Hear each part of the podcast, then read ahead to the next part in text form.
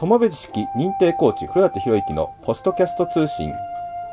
本日は第9回目になります。今日もよろしくお願いいたします。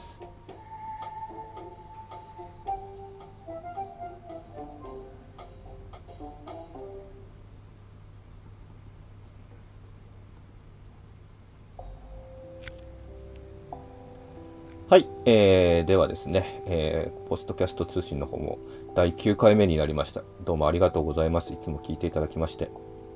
えー、本日はね、えー、ブログにいただいたコメントからお話をしたいんですが、そもそも何が元だったかというとですね、えー、私は今週、え、心が折れましたというのを何回か書きまして、まあ、そもそも博士のですね、人間は心が折れるから価値があるという本がございまして、え、ちょうど今週それを読んだわけですが、そして今週は私はいろいろと心が折れた一つが、え、大学院のゼミでですね、え、今度はあの学会発表するんですが、その原稿を、えー、持ってってって読んだわけですが、まあ、基本、ゼロからやり直し というのを書きましてですね、まあ、なかなか難しいなというふうなことを書いておりました。で、コメントの方はそれに対してですね、やはり研究って難しいんですねと。社会人大学院生としてキャリアコーチングをなさっている、えー、古舘さんでさえ研究はなかなかうまくいかないんですね。ついビビってしまいます。すいません。えー、ビビらせたらごめんなさい。まあ、そもそも、えー、まあ、こういうことはなる、いつかなるかもしれないというのは分かっていて、えー、それで大学院生になったこともあります。えー、そういう意味では、えー、なんかちょっと愚痴っぽくなって申し訳ないんですが、まあ、それも含めてね、あの、いろいろとお話ができればなと思います。はい。えー、まあ、社会人大学院生っていうのはやっぱり、えー、社会人を引きずってそのまま大学院生になってるなっていうふうに思います。私はそもそも教員をしていたので、教師の世界。まあ、教師の世界は基本、踏襲なんですね。まあ、続けることに意義があるみたいなことがどうしてもあって、まあ、あの、入った早々のこと、時には全くそれは思わなかったんですけど、やっぱり働いていて、人の批判をするのは難しい世界だなと。えー、ましてですね、教師っていうのは、まあ、生徒との共感が大切ですから、共感能が、えー、発達するわけですよ。まあ、だから今住んでいる私たちが、えー、いる、その、なんだ、研究の世界と、えー、教師の世界は違うんだなって分かってはいたんですけど、やっぱり難しさは感じるなというふうに思っています。まあでも教育系ですからね、えー、そこをつなげようと思ってもともと入っているので、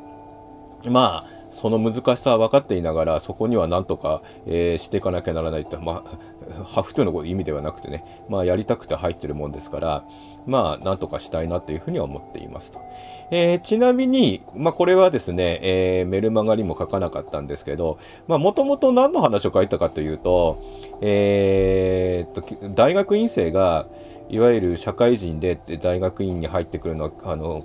教職大学院の話を書いてるんですよ。で、教職大学院は、えー、いわゆる先生があのまた入るような場所でありまして、まあ、そこに入ってくる人たちの話を書いてるわけですよ。で、まあ、一番大きな問題は、なかなかそこに大学院に入ってくるのに、えー、管理職になりたがらないという、えー、話がありまして、まあ、それは問題じゃないかというのが、そもそもあの論文であの、まあ、なんだ調査結果とか出てるんですね。で、私実際に、えー、いわゆるその教師になった人たちの、えー、いわゆる大学院生になった人たちにインタビューをして、えー、まあ、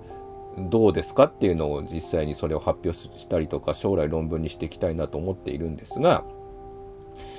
あのー、なんだろう、管理職になりたがらないって、えー、管理職ってちょっと失礼な言い方かもしれませんけど、偉くなる人たちって共感能を働かせないっていうのは博士が言ってることですよね。つまり、なんだろう、えー、優れた教師は共感能が働いてるので、その上に立ってなんかこうですね、共感能が働かなくなってしまった、えー、お偉いさんにはなりたくないこれ実は意外に、あのー、別に教師だけに言ってんじゃなくて、会社とかそういったところでも言われていて、まあ昔勝間さんの話とかにもいっぱいそういうの載ってましたよね。だから、そういう意味も含めて、あの、いろいろと考えて書いてるつもりなんですが、何せあの、あれですよね、あの、社会人になったことがない人たちが大学院生にいたりとか、まあ、そういうのあまり考えないうちに若いうちになってしまうとかってなると、分かってもらえないわけですよ。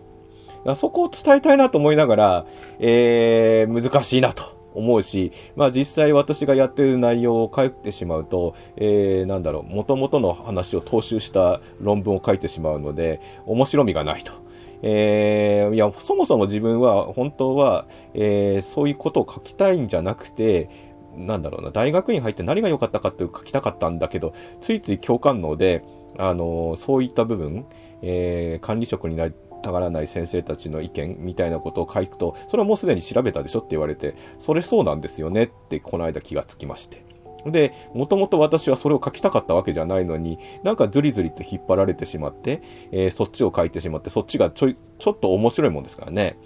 えー、だからそこが本当はダメだって書かなきゃならないのに、引きずられた自分がいるということで、えー、それを思ったわけですよ。まあ、あの、批判的な精神というのは、まあ、いろんな意味で批判的な精神で、まあ、それがたまたまね、私の指導教官の先生が出した調査がそれであったので、同じことを、えー、インタビューで、えー、拾えてるからいいやみたいなことを書いたら、それは面白くない。えー、むしろ私のことを超えてでも、えー、生きなさいと、え、言われたので、それがそもそも研究の世界ですよねっていうのを改めて知ったわけですよ。で、帰ってきたんですけど、何が面白いかというと考えてて、一日では思いつかなくて、まあ、やっとなんとなく最近、えー、ああ、ここだと。いわゆる、なんだろうな、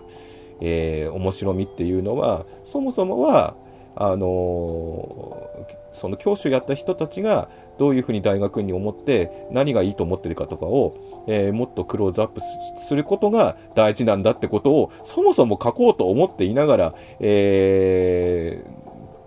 ー、なんだ人の調査書を読んで書いてしまった自分に気づくという難しさみたいなものを感じました。まあ、これが1点目。次。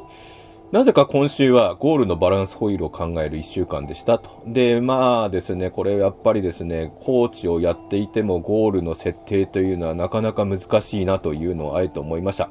まあ特に職業についてです、今回思ったのは、友別式コーチングの職業っていうのは、えー、一般の人が考える職業とは違って、本当にやりたいことで人の役に立つことを言います。これは、あの、人の役に立つという意味では趣味とも違います。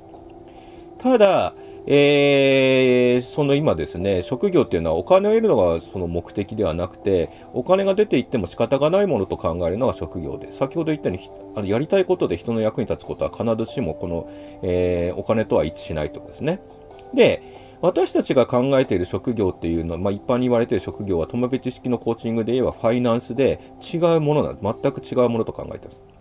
いわゆる収入を得て生活する費用はファイナンスであって、えー、ここでは区別するゴール設定だということなんです。で、日本で飢えて死ぬことはありませんが、さりとって生活のために働かないとと思うのが、えー、これ自体が洗脳だと。いわゆる、えー、その、なんだ、働かないと生活できないという恐怖からは、えー、なんとかならなきゃならないなというふうなことを、友別博士は言ってるんですが、まあ、えー、さりとてねっていうのがまたあるわけですよね。で、まあ今週もそういう意味ではいろいろあったなというふうに思います。だから職業について悩みました。えー、そんな一週間でした。で、まあ、このようにね、メッセージいただいて、えー、まあ、私は別にあの、なんだろう、悩みもしなければ何もしないってわけでもなく、えー、わけですので、まあ、メッセージいただいたりとかね、えー、お話いただいたりすると非常に嬉しいなというふうに思っています。まあね、今後とも、えー、ぜひ、あの、ありましたらホームページの方にもメッセージかけますので、ぜひよろしくお願いしたいと思います。取り上げていきたいと思います。